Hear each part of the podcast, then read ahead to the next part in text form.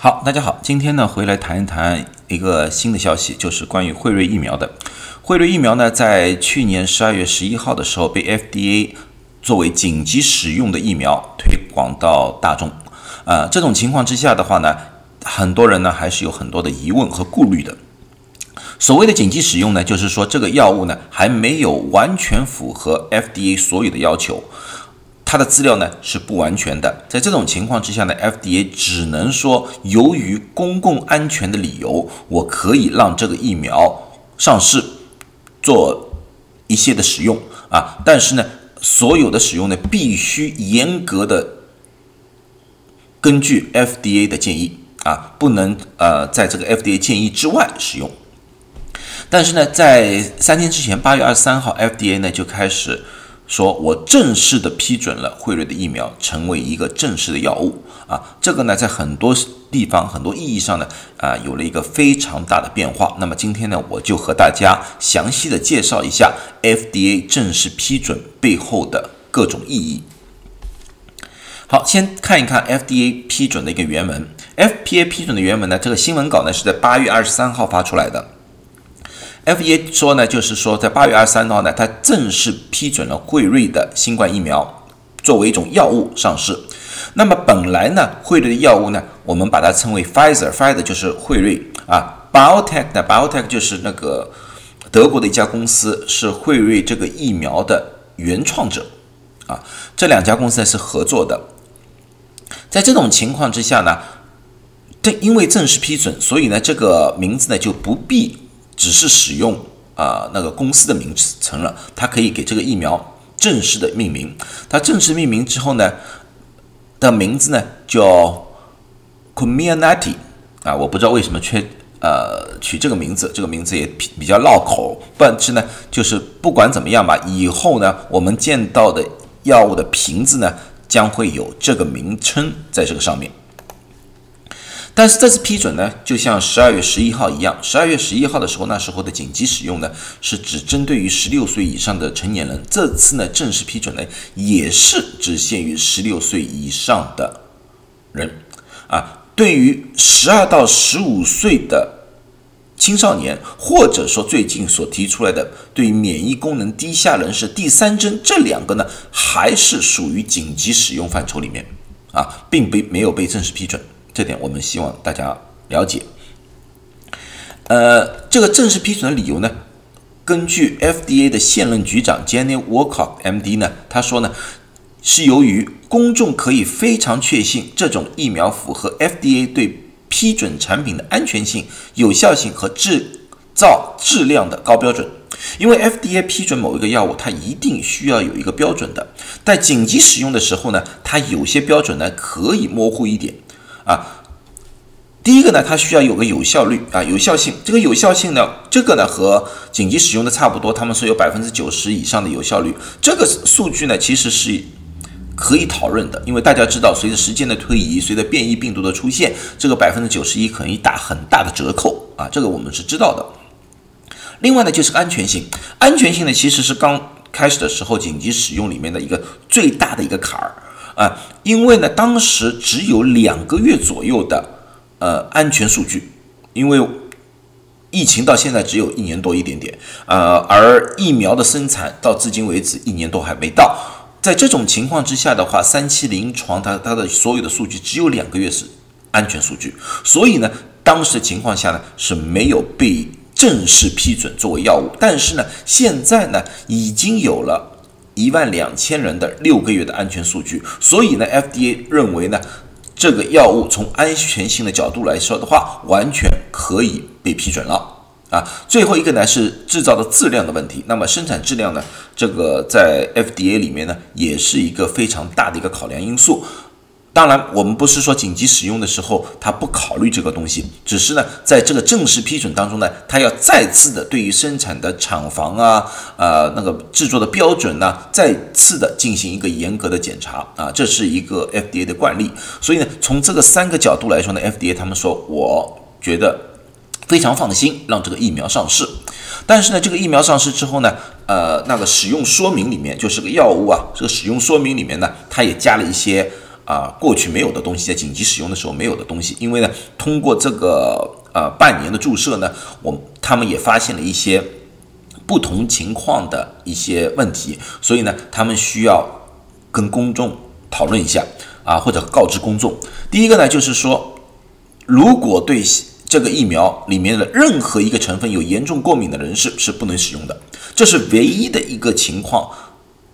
这个辉瑞疫苗是完全无法使用的啊，其他的只是说给你一个警告，就是注射完之后你需要注意，或者说呢要和自己的医生去交流一下，而并不是说你完全不能注射这个疫疫苗。这个警告呢包括五点，它这里面有五点，哪五点呢？第一就是说注射站必须有治疗。那个严重过敏的药物啊，这就是我们常说的这个叫 EpiPen 这个东西必须要有啊，要不然的话你不应该在那个地方给人家注射这个疫苗啊。所以说呢，你如果担心这些东西的话，你在注射之前你可以问一下注射人员，你这里有没有这种药物在。啊，确定一下。第二个呢，就是关于心肌炎和心包炎这个两个呢，我过去已经做了很很多视频，包括呢和心脏科的胡医生，我们也进行了这方面的讨论。如果你们大家对这个很有兴趣的话呢，你们去看看我们我过去的一些视频。啊，对于心肌炎、心包炎呢，FDA 呢也进行了一定的指引啊。我我们呢已经把它翻译成中文，所以你看我的视频和这个 F 呃 CDC 的那个指引是差不多的啊，呃。另外呢，在疫苗注射过程当中，可能有昏厥的现象发生。这个呢，就是中国我们经常所说的这个晕针。这个呢，并其实并不是一种呃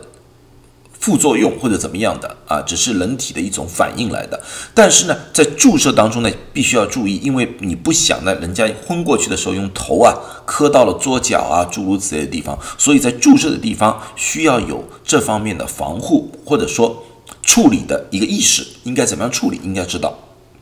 啊，另外呢，对于免疫能力低下的，就是我也做过一个视频，关于就是说，呃，如果说是你在做化疗啊，或者在吃那个免疫系统压制剂的人物，这个疫苗呢，可能产生的效果呢，并没有这么好，也就是我所说的要打第三针的可能性。但是这个呢，需要和自己的医生进行交流一下，谈一谈。啊，不要自己盲目的决定啊！我觉得我自己免疫能力很好，或者说我自自己觉得自己免疫能力很差，这个是两种概念，这个需要专业人士的一个评估啊。最后呢，他说它的有效性与它的局限性，这个呢就是刚才我说的那个有效率百分之九十一啊，有有很大的可以讨论的地方，因为呢，按照年龄的不同啊，身体的状况不同，变异病毒的不同，诸如此类的。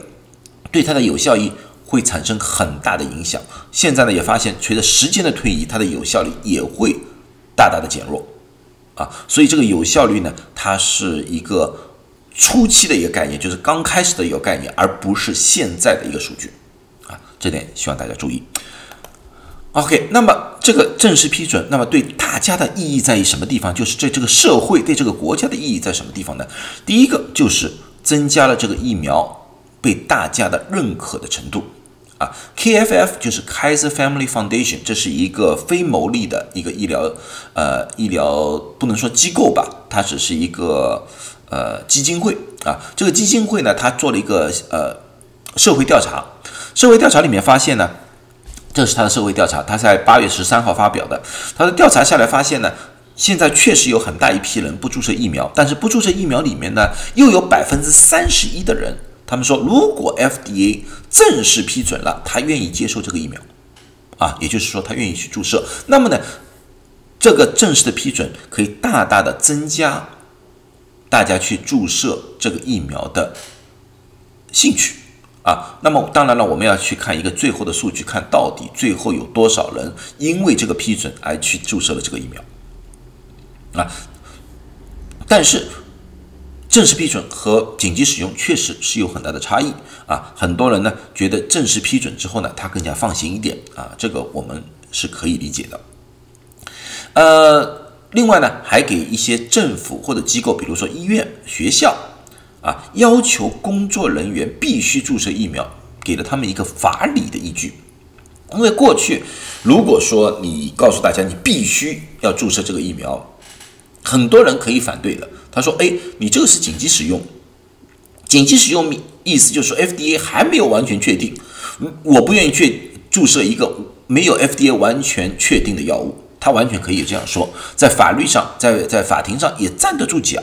啊。但是呢，在现在被 FDA 正式批准了啊，这个东西呢，在法律法庭上面呢，这一条啊，并不是说他们完全不能去法院上呃去告那个政府或者说某些机构，只是在这一条上面，他们的法理依据就很少了，而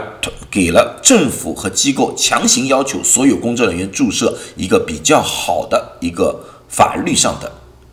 一个依据，另外呢，还有一个就是疫苗护照，大家很多人都在谈哦，是不是我们要开始做疫苗护照了？刚开始的时候，联邦政府或者很多地方是不能做呃疫苗护照的，有些州就在说了，啊，这是紧急使用的，我我们不能这样做啊，因为一做疫苗护照就变成要求全民啊都要注射疫苗了。